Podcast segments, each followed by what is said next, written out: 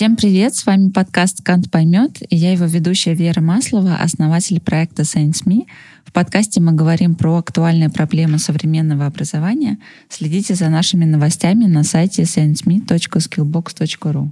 Сегодня у нас в гостях Николай Николаевич Кудрявцев, выдающийся физик, ректор Московского физико-технического института, доктор физико-математических наук, профессор, член-корреспондент РАН.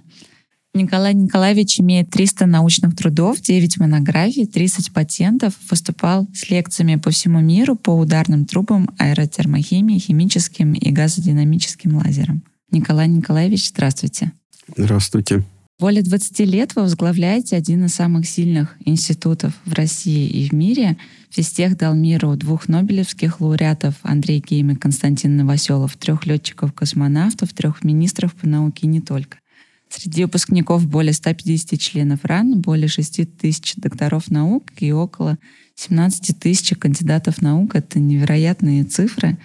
И одна из миссий физтеха — подготовка лидеров науки и технологий, способных решать ключевые научно-технические проблемы. Как можно подготовить таких лидеров? Ну, их, конечно, сложно готовить, но сначала надо отобрать талантливых школьников, потом их нужно достаточно концентрированно обучить фундаментальным основам естественных наук — и потом э, их нужно направить в лаборатории, в организации, с которыми мы сотрудничаем, где у нас базовые кафедры. Мы говорим это базовые организации, чтобы они выполняли э, самые актуальные на данный момент научные и технологические разработки под руководством ведущих ученых и технологов и в дополнение к тем знаниям, которые они получают, они еще копировали, как сейчас молодежь говорит, скиллы вот этих руководителей. А в чем заключается уникальная система обучения в системах, которая существует уже 60 лет? Я так понимаю, что это тоже часть того, что вы рассказали. А вот это я, собственно, и рассказал. Как говорится, три позиции. Отбор талантливых ребят, обучение их э, фундаментальным основам на первых курсах и на старших курсах они занимают, должны заниматься решением актуальнейших научных и технологических задач. Это было и когда физтех создавался. Эту, кстати, модель, ну так мы считаем, Петр Леонидович Капица сюда привез из Англии, где он был в Кембридже, в лаборатории Резерфорда, ну, работал. И это очень эффективная модель, потому что ребята, когда уже студенты, когда они выполняют научные работы, очень важные, не какие-то там модельные, не какие-то вот упрощенные что-то там, да, вот именно то, в каждый момент важное, что существует, они, соответственно, очень хорошо мотивированы, у них э, свежий, ясный ум, и они, э, у нас ум имеет вот такую особенность, что в нашем возрасте там, от 20 там, 30 лет это самый пик нашей творческой активности, они э, втягиваются в это, они э, смотрят, как действуют их научные руководители, их лучшие практики как бы впитывают. И что на самом деле еще очень важно, что мы очень так э, отчетливо ощущаем в последнее время, что сама среда, которая есть, она тоже дает очень большой вклад вот в формирование такой творческой личности, потому что очень много ребята, значит, перенимают друг от друга, учатся вот в этом обществе. И вот мы сейчас это на физтехе чувствуем. Вот если раньше у нас есть большое общежитие в Москве, и оно считалось таким всегда более престижным. Ну, там старшекурсники жили, потому что в Москве вот как раз эти базовые кафедры на юго-западе. Сейчас мы имеем сложности. Вот ребята ну, не хотят туда ехать, они хотят жить здесь. Потому что здесь вот эта среда. Здесь у них есть все. Как удается сохранить такой высокий научный уровень и высокий уровень подготовки студентов? Ну, во-первых, мы отбираем очень сильных ребят. И э, чтобы это получилось, чтобы самые сильные сюда пришли, но вот имени физтех недостаточно. Это совершенно точно. И здесь э, очень важно, вот мы сейчас видим, что школьники, это очень хорошо, и их родители, они ориентируются на те высшие, на те университеты, которые быстро меняются. Это не только физтех. Здесь можно и высшую школу экономики назвать, здесь можно и ТМО питерский назвать. Вот, здесь можно назвать Скалтех, который вот совсем недавно был создан. И еще несколько, так сказать, вузов. Их не так уж много, но это те изменения, которые производит университет, они как раз и привлекают молодых ребят. Но сложность состоит в том, что вот эти таланты, они как золото, они рассыпаны по всем вот, практически равномерно. Вот у нас есть там международные студенты, то же самое из какой-нибудь Африки. Ну, такие талантливые. Где они всему этому там научились, где они замотивировались, только ну, можно, так сказать, удивляться. Но это так. То есть золото, вот оно рассыпано. Как бы его еще, вообще-то говоря, хоть оно и золото, его надо подготовить. И у нас очень разные возможности получения образования. В крупных центрах это возможности существенно такие большие, чем где-то в мелких городах. Там я уж не говорю про деревеньки, поселки всякие. Поэтому физтех эту проблему решал давно. Еще в наши годы была создана заочная физико-техническая школа, которая... Э, ребята туда поступали, ну, надо какой-то входной фильтр, экзамены, там, письменные, значит, э, тебе могут родители помочь, но здесь это не важно. И задания тебе могут помогать родители, друзья, там, учителя, может быть. Здесь важно, чтобы ты разобрался. Ну и тогда это было все, естественно, бесплатно. Тогда это вот было письмо туда, письмо сюда. И мы, когда учились, имели, вот когда в аспирантуре, я помню, там должна быть педагогическая практика, вот мы обязаны были, обязаны в заочной школе один год отработать, где-то около пяти учеников, по-моему, было. Вот. Но я еще и работал где-то пару курсов на старших курсах, то же самое. И это считалось очень благородной задачей. То есть ребята стремились этим заниматься, и, понимаете, вот он приехал из какого-то поселка, сюда поступил, и он всегда вот стремились заниматься с теми же из этой местности – ну, как бы и знает там и учителей, и все. И получалась вот такая очень хорошая система. Ну, сейчас это уже все, как говорится, работает прекрасно, но, конечно, уже не письма, уже электронные все. И в этом смысле это очень сильно интенсифицировало эту работу просто. Не надо ждать там, пока письмо туда-сюда дойдет. Есть э, возможность личного общения со студентом. То есть как бы студенты-аспиранты выступают как тьютеры и очень любят это. То есть вот они так, самоподдерживающаяся такая реакция. Вот. Эти ребята, которые в заочной физико-технической школе, ну, естественно, сейчас большой перечень всех олимпиад, в которых они могут участвовать. Это очень здорово. Всероссийская Олимпиада, но она и раньше была, но не в таком, конечно. Сейчас это все, можно сказать, на другом уровне происходит. Олимпиады РСОШ тоже вузы проводят, их достаточно много, и, в общем, вот сложилась такая вот система. Вот эта школа, она сильно поднимает уровень знаний ребят. Сильно просто. Вот талантливые ребята такие, вот если есть желание учиться, она вот, собственно, позволяет преодолеть этот разрыв, который есть. Ну и вот они приходят уже сюда. У нас два года подряд у нас э, высший балл вот ЕГЭ который в этом году 97,3. В прошлом году было 95,4. Мы думали уже куда выше, но вот... Лучшие из лучших поступают. Э, я бы так, вы понимаете, это значит три экзамена, вот у них средний такой балл.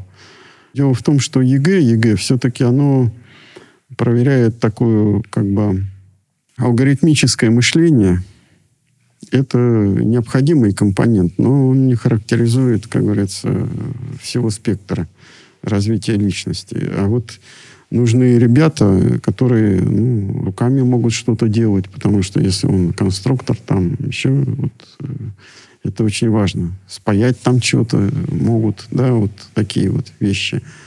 Что ЕГЭ не проверяет. И на физтехе всегда было собеседование. То есть после экзаменов – вот в наше время было две физики, две математики и русский, то есть письменно-устный и русский, соответственно. Потом собеседование. А что такое собеседование? Это на факультетах приезжают руководители базовых организаций, то есть директора, иногда их заместители, руководители базовых кафедр.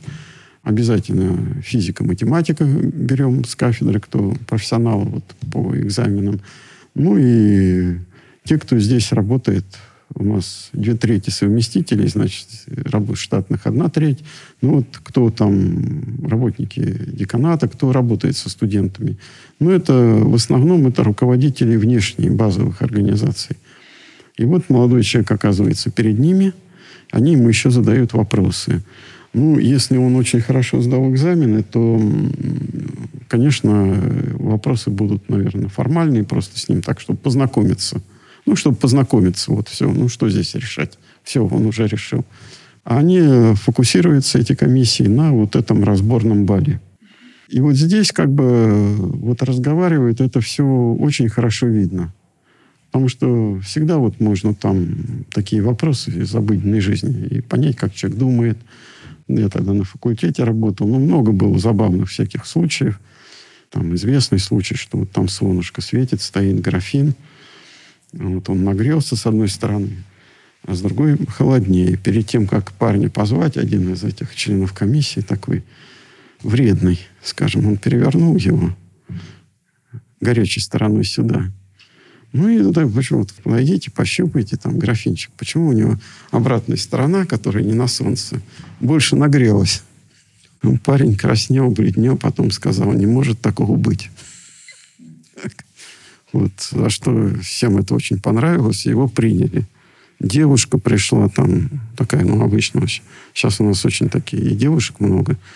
Сильно все изменилось, но тогда это были девушки такие скромные, прям скажем. Вот они, видно, что они на учебу заточены.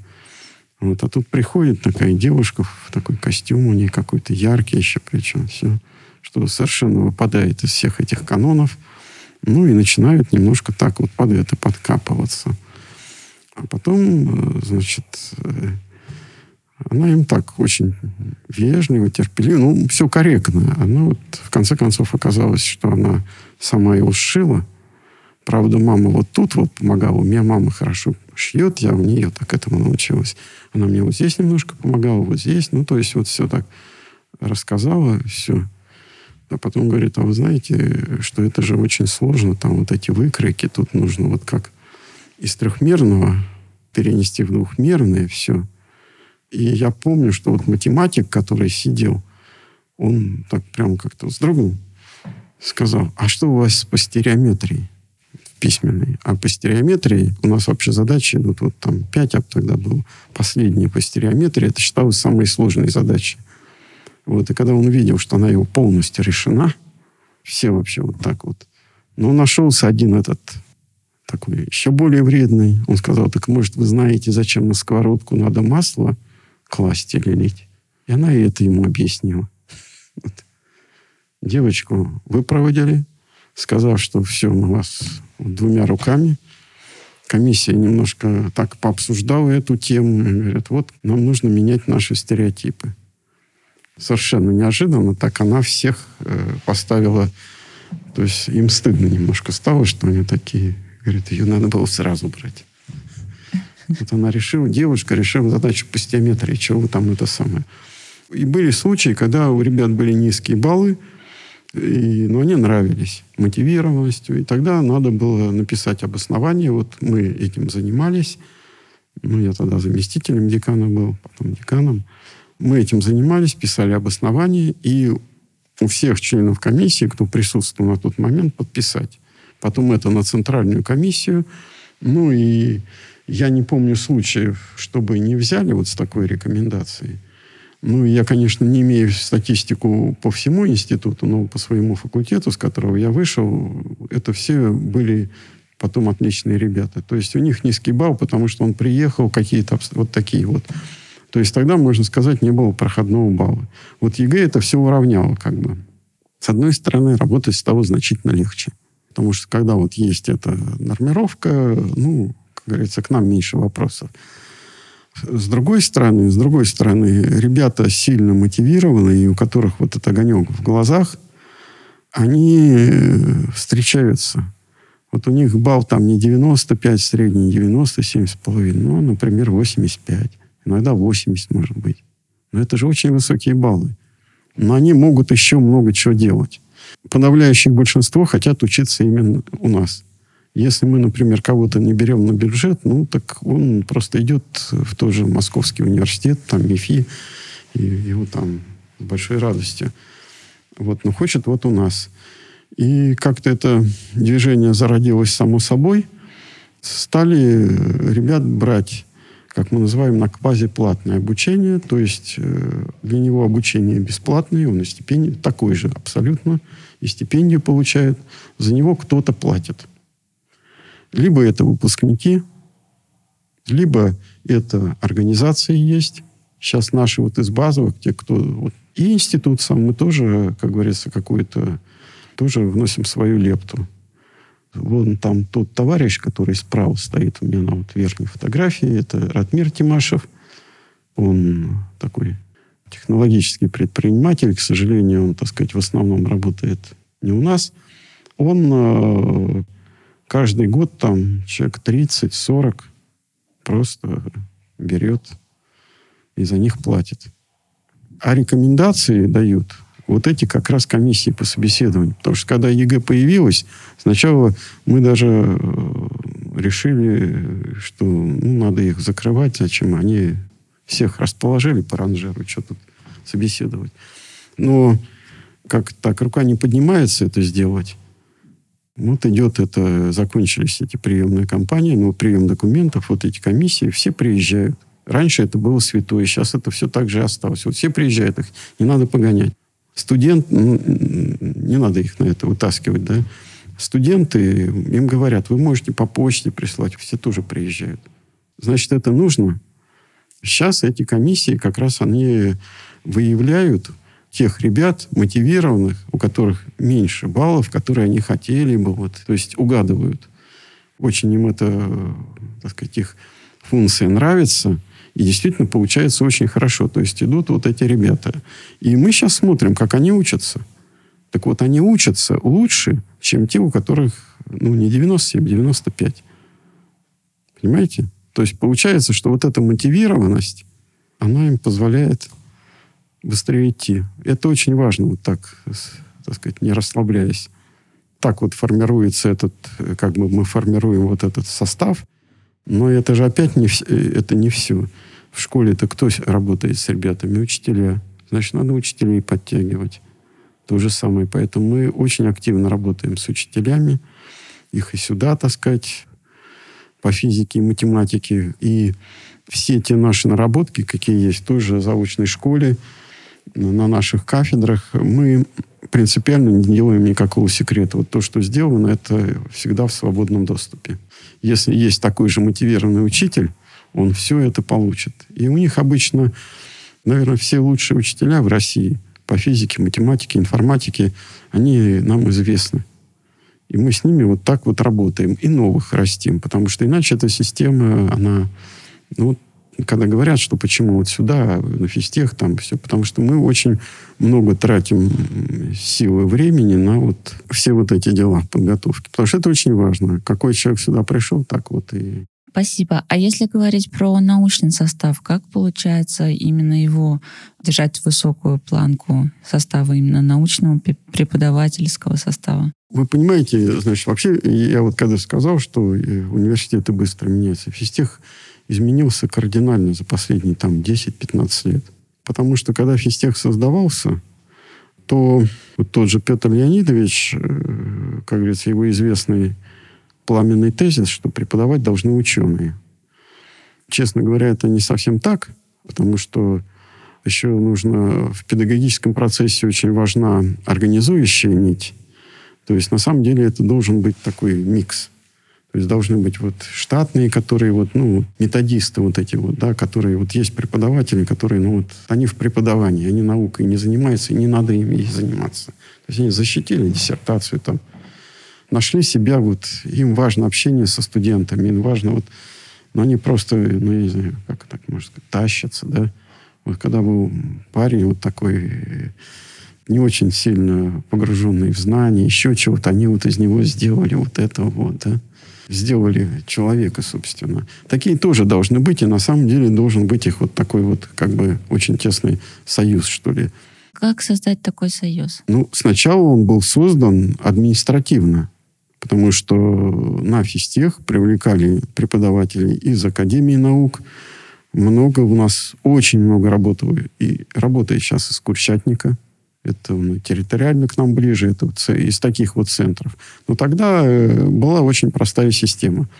Тогда э, каждый гражданин Советского Союза мог работать на одном месте. Все. Это было железное табу. И только для некоторых таких вот случаев были сделаны исключения. И вот физтех был в списке один из 20, там примерно где-то 20 учебных заведений и научных заведений, в которых разрешалось совместительство. Если это так, то, грубо говоря, человек еще половину своего дохода мог получать примерно. И пропорция была одна треть штатных, две трети совместителей. Но если это базовая кафедра, то там все совместители. Ну, потому что он, она вовне находится, в базовой организации. Там как раз лучшие сотрудники этой организации вот преподают и руководят научной работой. Но здесь физика, математика то же самое, чтобы преподавали совместители. Те, кто занимается наукой. Потому что это очень важно. Человек, который занимается наукой, он тоже общую физику, он по-другому. Его скажем, то, на что такие серийные преподаватели, там, ну, как мы говорим, на запятые обращают внимание, на форму, вот он обращает внимание на суть. И самое главное, что он делает, он молодого человека увлекает вот этим предметом. Мне повезло так, и Миша Сенаторов, я не знаю, как у него, вот у меня все были совместители просто. Но это исключение. Но обычно вот все-таки где-то такая пропорция один к двум, вот у меня были все. И, собственно, вот тогда было так. Но 90-е годы все разрушили. И то, что, чем мы занимаемся сейчас, мы восстанавливаем эту систему. Но восстановить ее так, как уже была, ее просто невозможно. И ученые стали другие, и совершенно и научный, и технологический ландшафт вокруг изменился. Поэтому мы вот в новых условиях это восстанавливаем. Но то, что новое появилось, чего раньше не было на физтехе. На физтехе появились научные лаборатории. Сейчас у нас их 88. Это на прошлую неделю. Ну, я думаю, 10-15 лет назад их было в районе 7-8. Вот они появились в последнее время. Показатели этих лабораторий, наукометрические, там, скажем, если это прикладные лаборатории, то финансовые показатели очень важны, сколько они заказов выполняют. Ну, если брать наукометрические, то они, они обгоняют. Все, в России нет конкурентов. В среднем в мире тоже нет уже. Они перешли это.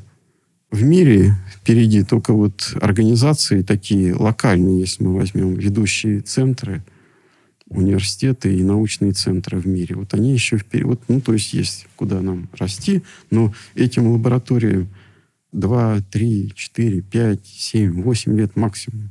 И вот что мы сейчас делаем, эти лаборатории должны самым активным образом участвовать в педагогическом процессе. То есть вот эти ученые, мы их как бы добавляем. То же самое мы работаем и с академическими организациями, со всеми другими, чтобы лучшие ученые у нас могли преподавать. А как мы их мотивируем на это? Ну вот раньше это было, так сказать, сейчас, сейчас – к нам и иностранные такие ученые, ну, скажем так, преднобелевского уровня приезжают сюда вот работать. И вот интерес у всех один. Они хотят работать вот с этой одаренной молодежью. Вот это их привлекает. Такого нет нигде. И вот мы, собственно, как говорится, на этом и строим свою стратегию. То есть преподавать для того, чтобы ты вот имел доступ к одаренным ребятам и мог подбирать себе вот сотрудников для этого, увлекать их своими идеями. Очень хорошо работает. Как вы считаете, вот такой большой, важный опыт возможно перенести на гуманитарную науку? Ну, я думаю, что гуманитарная наука в этом смысле, она мало чем отличается от естественных наук. Но это просто другая область. Потом сейчас э, граница между естественно-научными направлениями и гуманитарными стирается. Вы говорили, что вы беседовали с Давидом Яном. Вот это компания Абби. Ну так вот, это что? Это лингвистика и математика. Вот нужен человек, который и там, и там понимает. Если вы говорите, что один у меня будет лингвист, один математик, я их посажу в одну комнату, ничего не получится. Если лингвист, он должен что-то соображать в математике. Лучше не соображать, а он должен ее понимать, как это вот устроено, как алгоритмы делаются, как вот это, да. А математик должен понимать лингвиста. Вот тогда, если вы их посадите в одну комнату, тогда произойдет хорошее событие. Потому что, конечно, так сказать, одновременно быть и профессиональным лингвистом, профессиональным математиком – это очень редкий дар. Но вот такие фундаментальные основы надо понимать. Поэтому я думаю, что в гуманитарном все примерно то же самое. По крайней мере, я вот, я не знаю, я сам технарь, да, хотя в роду там было более чем гуманитариев. Но когда я беседую с гуманитариями, вот на какие-то совершенно там, ну, иногда там, то Швыдкой там пригласить на свою эту Агору, там, ну, передачи есть, то еще где-то. Ну, сразу видно эрудированных гуманитариев. И, честно говоря, у них направление, так сказать, их подходы, они такие же у нас у технарей.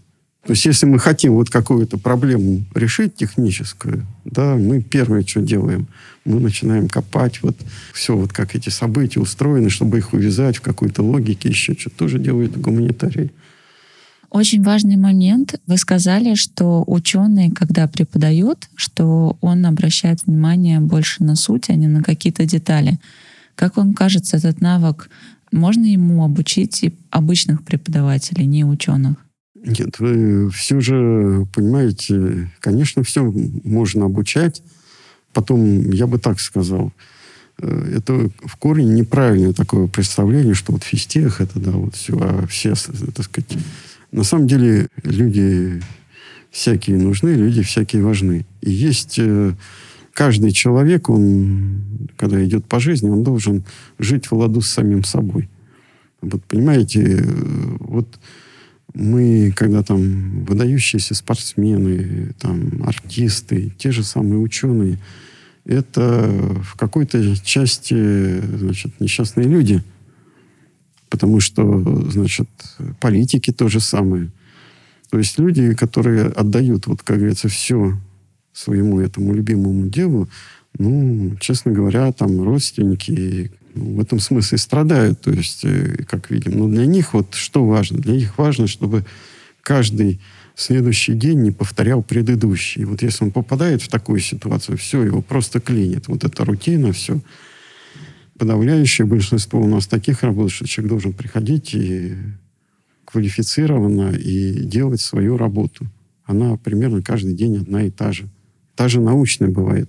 Одна и та же. Ну, вот собирать эти всякие базы данных, ездить в экспедиции, собирать эти исходные материалы. Кто-то это любит. Это не значит, что они хуже. Понимаете? Поэтому на самом деле вот... Э, и да, есть люди, которые просто чувствуют стрессовые ситуации, если какие-то очень частые и быстрые изменения. Им лучше, чтобы вот... Поэтому, на самом деле, каждый должен найти свое место. И надо всех вот уважать. Потому что ну, сейчас мы много чего страдаем, например, от того, что рабочие у нас это что там, да, как это было. А на самом деле квалифицированный рабочий во всем цивилизованном мире это очень уважаемый человек. А сейчас, опять же, стирается грань, потому что сейчас настолько высокие технологии, они проникают всюду. И мы уже как бы этого вот не видим. То есть, если так коротко ответить, то каждый должен найти свое место. Вот, по счастью, жизнь предоставляет вам все вот эти возможности. Здесь больше в вопросе я имел в виду, что ученому, мне кажется, проще отказаться от формального образования, что сложнее да, сделать преподавателем. Да, но есть, э, например, есть образование, есть образование. Да, если вот вы учите экономиста, который должен там работать в бухгалтерии, еще где-то, то здесь как раз нужно научить жестко вот этим протоколам следования. То же самое и врачей что они действуют в соответствии с протоколом. Но протоколы, они меняются, их кто-то должен разрабатывать. Значит, среди врачей выделяются вот такие, которые занимаются исследовательской работой. Почему вы выделяете одним из главных качеств выдающегося профессионала упорство и наглость, чтобы дерзать знать? Ну, это не я сказал. Это написано в миссии физтеха. Ну, где-то так.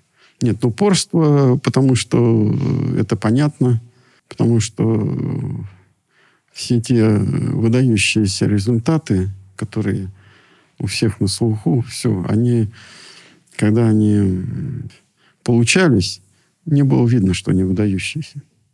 Нужно было упорство, всегда это нужно – уверенность, э, что это, вот, как говорится, в своих силах и вот в себе, что вы действительно что-то такое увидели, чтобы из какой-то маленькой искорки сделать вот это вот все. Это обязательно. Ну, наглость это, может, не так сказано, но, понимаете, если ученый сомневается в себе, у него ничего не получится. Вот он должен быть в себе уверен. Это не наглость, это уверенность в себе, я бы сказал. Где вот те достижения, где те открытия? Вот когда это начинается, это совершенно никому непонятная задача. Это хаос какой-то. Никто не видит, как и что. Перед тобой этот хаос, причем очень часто, что там какие-то есть сегменты совершенно новые для тебя, в чем ты... Где вот Ян пророс? Это очень важно. Но никто не сообразил, что лингвистика и математика это вместе надо. А он сообразил. Можно еще там привести выпускников, которые сейчас там вот в Форбсе у нас. Значит, этот товарищ, который там вот и стипендии студентам платит, и в эндаумент там уже не один миллион и не рублей отправил. Он э, занимается компьютерными науками. Это надежность облачных вычислений их безопасность. Это та тема, которая сейчас она, как говорится, в мейнстриме это для всех вот этих э, банковских сервисов. У них э, эти самые серверы стоят где-то там. А вам надо, чтобы вас, грубо говоря, деньги не стащили, чтобы это, ну, так вот. Вот они этим занимались, на этом сделали. Это то же самое, как говорится. Вот сообразить. Сообразить просто, что если сейчас у вас с чего все начиналось? Вот стоит сервер в банке там, да, в какой-то компании крупной. Вот стоят эти мониторы там по этим самым кабинетам. Вот все в одном помещении. А что через какое-то время, во-первых, этих помещений может быть несколько э, зданий. Они могут в разных частях быть. А потом делать много серверов, надежность падает. Все, они, вот один сервер крупный, все, он должен стоять, и вы должны по нему значит, все передавать через интернет. И сделать вот это безопасным, что вот это, так, эта технология сюда уйдет. Вот он это сообразил. Не он один, правда, там, как говорится, и у нас за рубежом еще есть. Вот, но те, кто сообразил, они все, как говорится, сделали себе хорошие деньги. Учите ли вы избавляться от этой неуверенности? Мы стремимся этому учить. Здесь, э, кстати, вот здесь очень хорошо и спорт помогает, и здесь очень хорошо помогает и всякие художественные наши. У нас многие ребята хорошо играют на инструментах. Вот в этом корпусе есть там часиков 9 будете уходить, у нас, конечно, трудности есть с такими с помещениями для этого. Вот они пустые аудитории, там музицируют, все. Поэтому, на самом деле, ну, талантливый человек, он талантливый не только в какой-то вот. И как раз это очень желательно талантливому человеку видеть мир более широко, потому что ну, это известный пример. Инженер, который вот думает о достижении каких-то параметров своей какой-то разработки, но не думает, как она влияет на окружающую среду, вот это уже в этом есть, э, как говорится, риск. Вот, поэтому вот, насколько возможно, мы это стремимся делать, и наши гуманитарные циклы, они э, не такие большие по часам, потому что нам все-таки надо естественные науки. Но мы стремимся привлекать таких людей интересных для ребят. Ну и чтобы у них эти занятия были... Э, то есть, ну так, может, я скажу, что не должен говорить, чтобы здесь для нас главное не успеваемость, а вот э, то, чтобы они вот интересовались этим предметом, чтобы их увлекали, чтобы им ну, давали какие-то, показывали другие направления человеческие вот, активности. Как в наше время складывается карьера физика-ученого? В чем есть сложности? Ну, во-первых, все очень сильно изменилось. И не только у нас. Но вот физика в таком каноническом смысле, их сейчас проблема связанное с атомными вот этими проектами, все это, ну, как бы ушло все в прошлое уже, да, есть какой-то это тот сегмент, который потреблял большое количество физиков. Есть, ну, мега-сайенс вот у нас с ЦЕРНом активно работает, вот с Дубной, в Дубне у нас кафедра, кстати, про Твино то же самое, кафедра. То есть это изучение элементарных взаимодействий. А что тогда еще? Есть квантовые. То есть если взять вот таких канонических физиков, их столько много не надо. Но сейчас что произошло? Вот эти физические подходы, физические методы, они проникли всюду. Вот вы берите тоже медицину. УЗИ, МРТ и все там прочее, это все физикой сделали. Так? Возьмите сельское хозяйство. То же самое все. Строительство. То есть сейчас высокие технологии проникают всюду. А значит, нужны физические знания. И физика, и химия. И вот, собственно, если так можно сказать, у нас э, стратегия кукушки. То есть мы раскладываем вот эти физические свои яйца всюду, где только видим полезность. Каким образом вы это делаете? Ну, по-всякому. Вот вы выйдете, стеклянный корпус, написано физтех био. Ну, ему 10 лет. Нету даже. И при этом он чуть ли не больше, чем главное здание. Ну, здесь э, площадь это не квадратные метры, не самое главное, что характеризует. Но когда мы начинали это делать, было очень много критики, что физтех, вот он начинает заниматься не тем.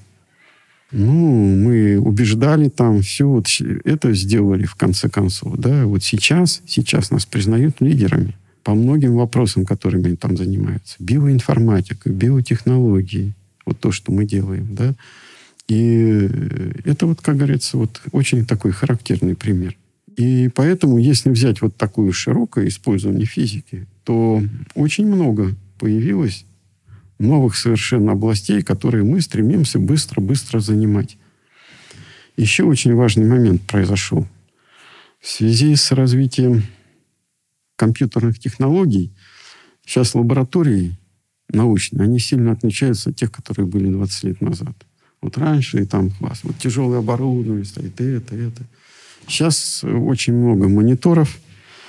Есть оборудование, но его значительно меньше. Почему? Потому что самые оптимальные, те процессы, которые можно моделировать, а сейчас появились вот эти вот возможности быстродействия, вот и с большими данными, все, и передача вот большого объема, большого количества информации быстрой появилось очень много того, чего просто моделируют. И это очень сильно сокращает просто ресурсы и сокращает, что еще очень важно, время исследований. Поэтому на самом деле физтех вот, вот сейчас проистекает трансформация, что у нас мощная физика стыкуется с мощной математикой и компьютерными технологиями. То есть сейчас вот выпускник физтеха такой вот, он хорошо знает естественную физику, и он хорошо знает компьютерные технологии. Он пишет сам программу, вот все, как бы это все делается. И это, это вот есть совершенно новое. Каким образом а, Big Data и искусственный интеллект влияют на техническое образование? Ну как, вот они так и влияют. Ну, то есть, э, значит, э, вот с этими всеми э, направлениями на физтех пришла... У нас и так была неплохая математика, но пришла просто супер математика.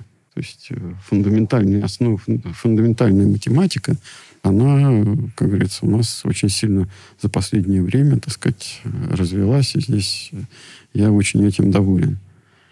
И ребята сейчас еще ведь, эм, ну как, э, есть такой термин, как сейчас учиться всю жизнь. И очень важно то, что те возможности, которые имеются по получению вот этой информации, всякой разной, студенты, сейчас у них, у них это, я ими очень доволен, что они, значит, уже сами начинают себе достраивать пока образовательные траектории, ну, причем обычно дополнительно. Вот. И в этом смысле, ну, во-первых, они получаются еще более классными специалистами, а во-вторых, это очень важная трансформация, что он начинает ощущать, что он сам, он сам ответственный вот за, свою, за свое образование. Не кто-то там, вот он пришел, ему на лекции это рассказали, на семинаре рассказали, а вот ты можешь. То, что мы сейчас это, может, рано говорить со Сбером, мы его только начинаем, очень хороший. Ну, мы хотим сделать вот электронный университет, вот как уже по современным технологиям, чтобы вы берете ваш гаджет, и вы там можете свою траекторию учебную, ну, помимо того, что вы получаете всю необходимую информацию, вы строите учебные траектории, вы общаетесь, как говорится, вот таким вот образом.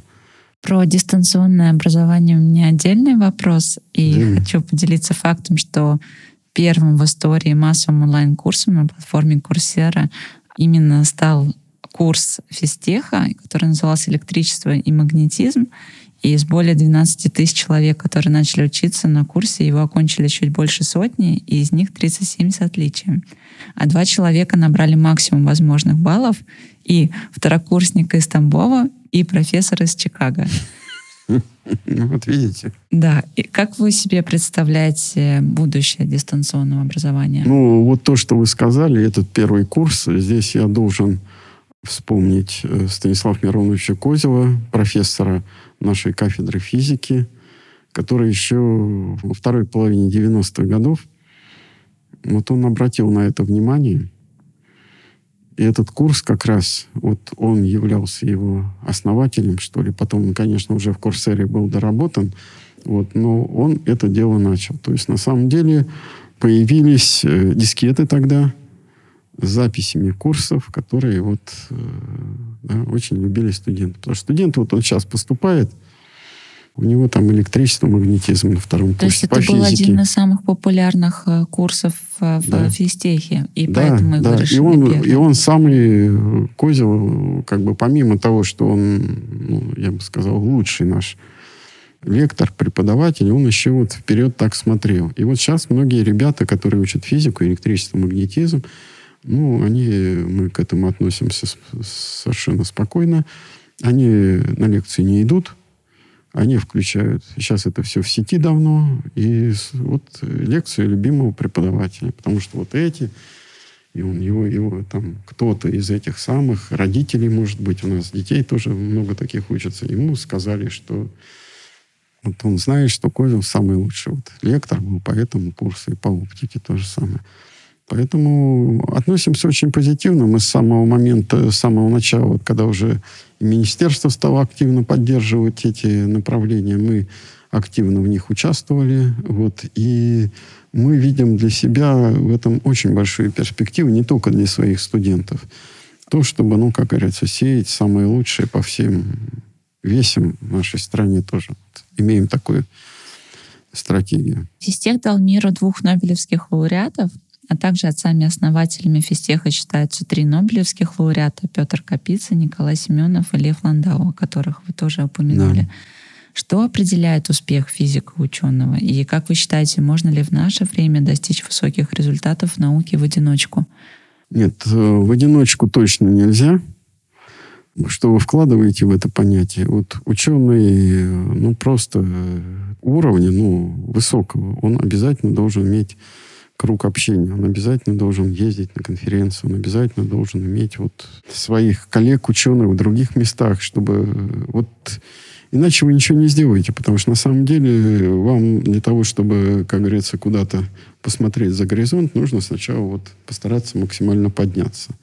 Поэтому я даже не знаю, здесь очень много играет случаев, очень много играют личные качества. Если мы возьмем отцов-основателей физтеха, которые там у нас это, если посмотреть, они нарисованы, ребята их нарисовали, там есть такая известная картина Кустодиева, где Семенов и Капица. Вот. Ну, а ребята еще туда Ландау пририсовали, вот трех основателей. На самом деле, мы считаем, что где-то человек 15 так очень активно двигали идеи создания физтеха. Ну, как бы, вот есть три нобелевских лауреата. Они, конечно, если вот посмотреть, ну, вот кроме Ландау и Капица и Семенов, они вышли из от Йофы, из физтеха питерского. Ну, то есть просто вот какие-то, какое-то такое стечение обстоятельств, когда талантливые люди смогли собраться в одном месте, ну, скорее всего, их Йофа и собирал. То есть вот был такой человек, который их собрал.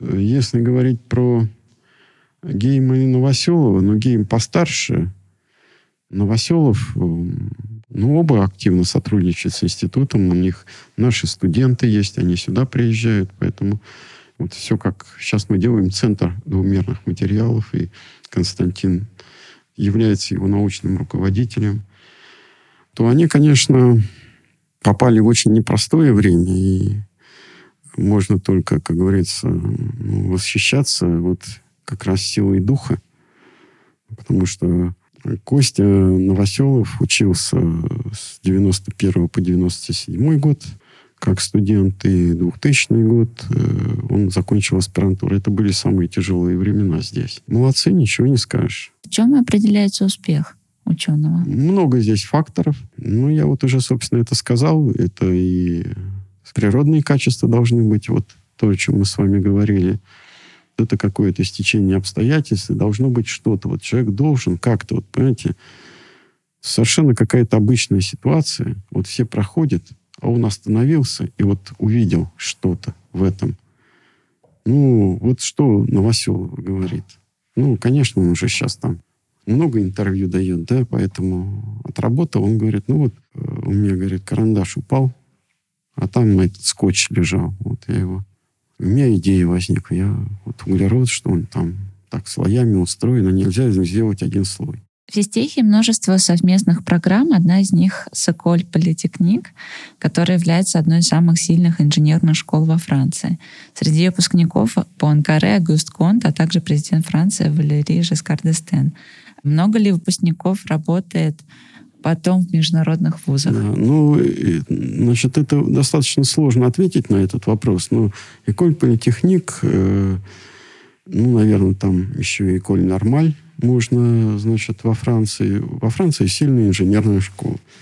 И, конечно, кто-то из наших выпускников, кто уехал, они ищут вот такие ведущие центры мировые, и там находят себе работу. Моя там одна студентка и потом аспирантка там же работает. С Эколь Политехник у нас э, очень давние связи. И что очень важно, что очень важно на самом деле, что мы много чего самого лучшего из мирового опыта, то есть самым кратчайшим путем получили от них и внедрили здесь. Вот у нас сейчас нет факультетов. У нас факультеты теперь у нас школы. Мы их так ласково называем физтех школы. То есть мы, э, произошло укрупнение. Что очень важно, что в школах, вот и мы так стремились это сделать, ну, обычно они на базе двух факультетов. То есть есть родители. Компетенции фундаментальные и прикладные, чтобы были вместе. И вот это все получилось. Это, это мы, как говорится, посмотрели, как вот эти ведущие вузы трансформируются и сделали то же самое у себя. В чем секрет того, что сообщество выпускников МФТИ является одним из самых сильных в России? Слушателям расскажу, что фонд целевого капитала МФТИ собрал более 500 миллионов рублей, и это уникальная цифра для России. Это такая традиция создания Даумонта все-таки является новой для нашей страны. В чем секрет физтеха? Ну, я бы не сказал, что, что самое... Вот то, что сообщество выпускников является самым сплоченным, вот я думаю, это самое главное, и это очень удивительно, потому что очень трудно сплотить яркие индивидуальности. Наша самая вот сложность на физтехе состоит в том, что вот как яркие индивидуальности объединить для решения каких-то задач, там, научных, ну вот. А здесь э, много тому наверное, ребята привыкают жить вместе. В общежитиях все живут, и москвичи то же самое. Если э, парню или девушке там больше 30-40 минут до дома, мы просто сели москвичей всех, иначе они не успевают. И это уже создает какую-то среду.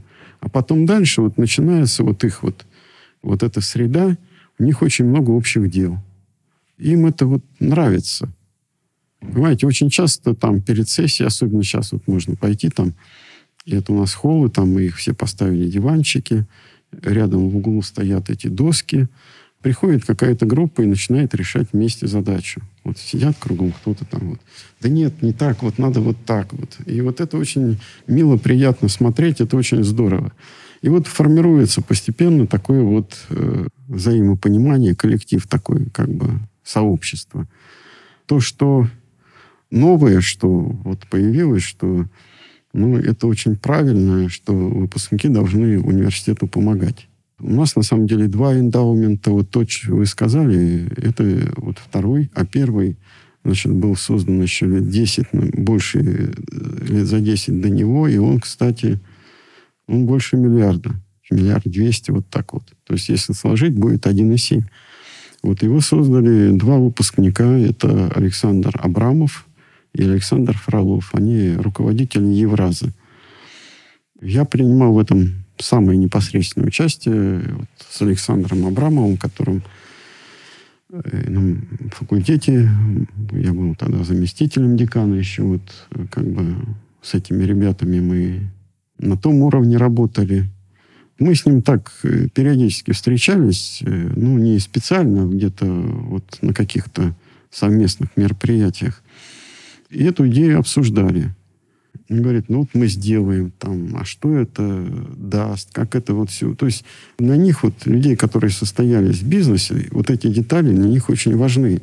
Вот они, нужно, вот, чтобы это, это правильно, это все очень хорошо. И мы вот все, на самом деле, у нас не было понимания. Ну что, вот сделали день, сюда, значит, скинулись деньгами. А что дальше произойдет?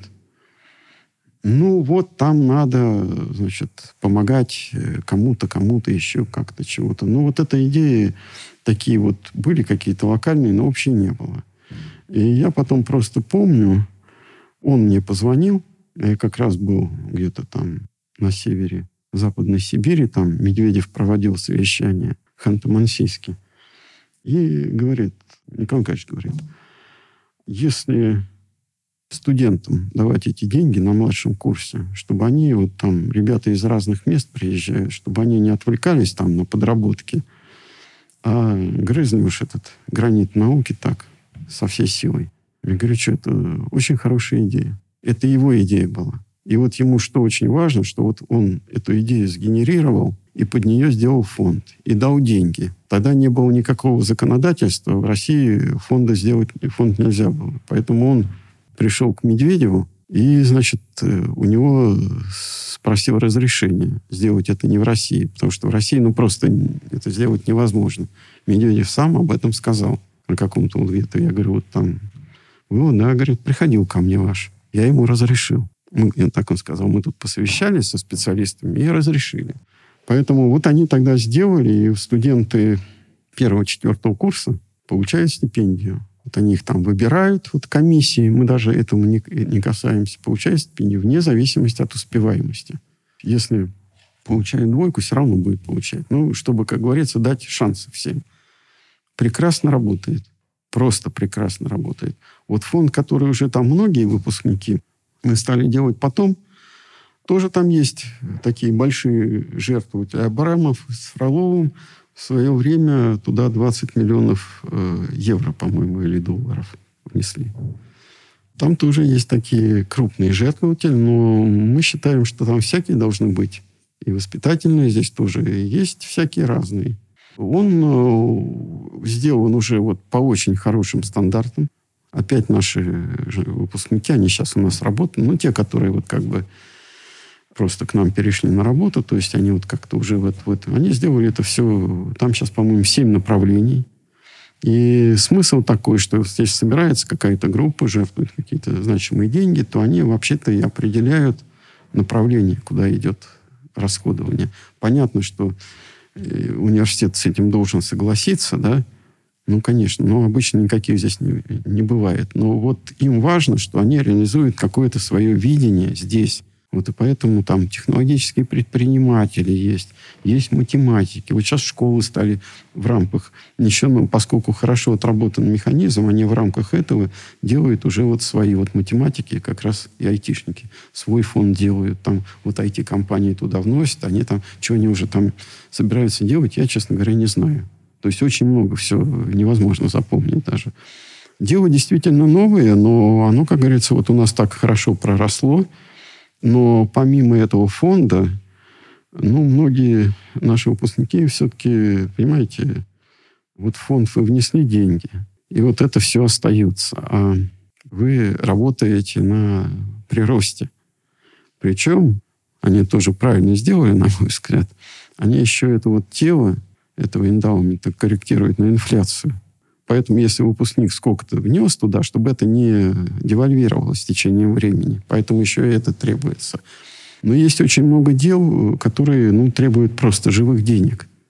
Вот тогда вот столько-то вы внесли, и все пошло в дело. Поэтому многие у нас и туда дают, вот как Тимашев, таких много, и на конкретные дела, которые делаются в институте. Очень много, вот, так сказать. Но, понятно, поддерживается то, что ну, мы как организация такая, которая ну, работает по очень жестким правилам да, финансовым, мы не, ну, то есть у нас есть список, что мы можем делать, чего не можем. Вот они как раз то, что так было бы очень хорошо, но институт не может делать. Николай Николаевич, а что бы вы посоветовали? Ведь есть много университетов, школ, где есть выдающиеся выпускники. Как их объединить? Что бы вы посоветовали другим, что можно сделать, чтобы вот эту новую традицию воспитать в людях и, в частности, в выпускниках? Я думаю, здесь одними лозунгами ничего не получится. Чтобы человек так поступал, он должен быть благодарен своему университету. Причем, ну как, когда ты учишься, особенно учеба такая, как на физтехе, в других, ну, на, так сказать, где серьезные очень программы, где очень, так сказать, насыщенные графики, все она сложная.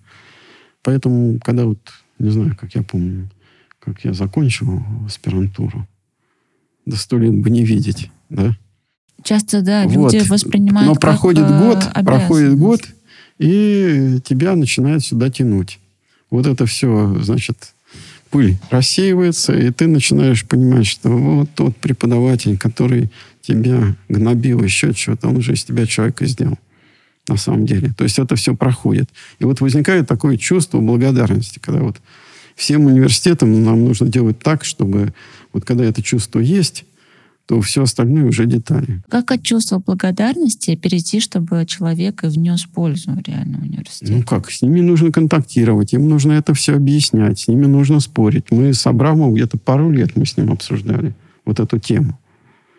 Причем здесь я-то Сашу знаю еще со студенческих времен и его характер. Я вот если был кто-то на моем месте, я бы, скорее всего, подумал, что не получится. Просто потому, что я знаю его характер. Вот ему нужно сделать так было, вот, чтобы это как-то шло от него.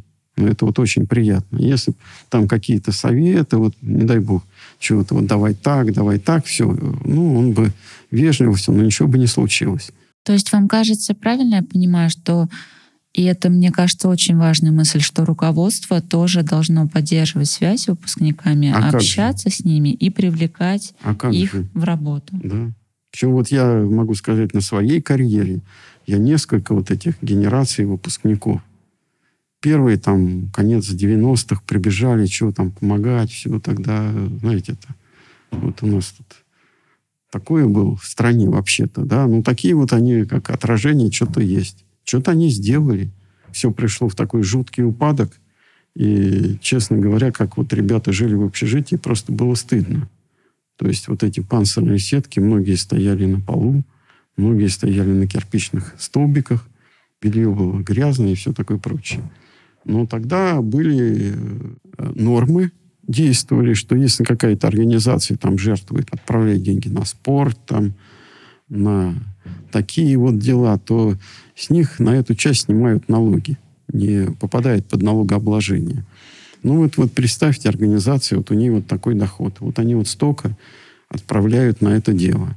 Понятно, что если с тебя ты не платишь этот налог, ты автоматом попадаешь под проверку. И вот все, что у тебя здесь есть, все будут проверять. То есть организациям это головная боль. Вот нужно было найти таких, да, кто бы вот на это пошел. Ну и мы нашли.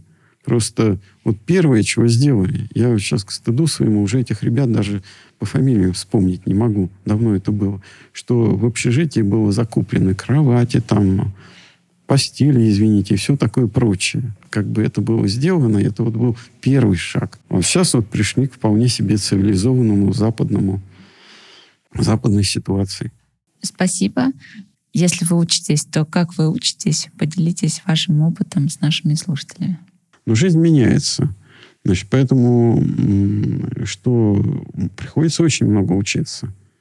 Потому что ты, как руководитель, ну, должен понимать, что делается в институте. В науке то же самое. А это весь спектр. Если раньше ты занимался какой-то вот одной, двумя, то это вот весь спектр. Поэтому приходится постоянно читать.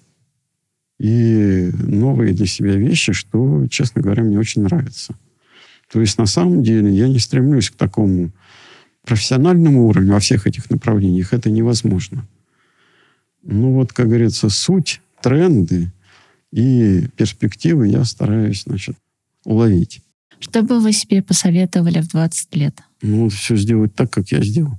Спасибо большое. Спасибо вам за интересный разговор.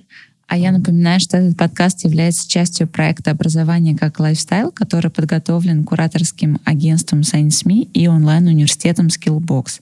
Следите за нашими новостями на сайте scienceme.skillbox.ru и подписывайтесь на подкаст «Кант поймет» в своих смартфонах на SoundCloud, в Яндекс.Музыке, а также в iTunes. Всем пока!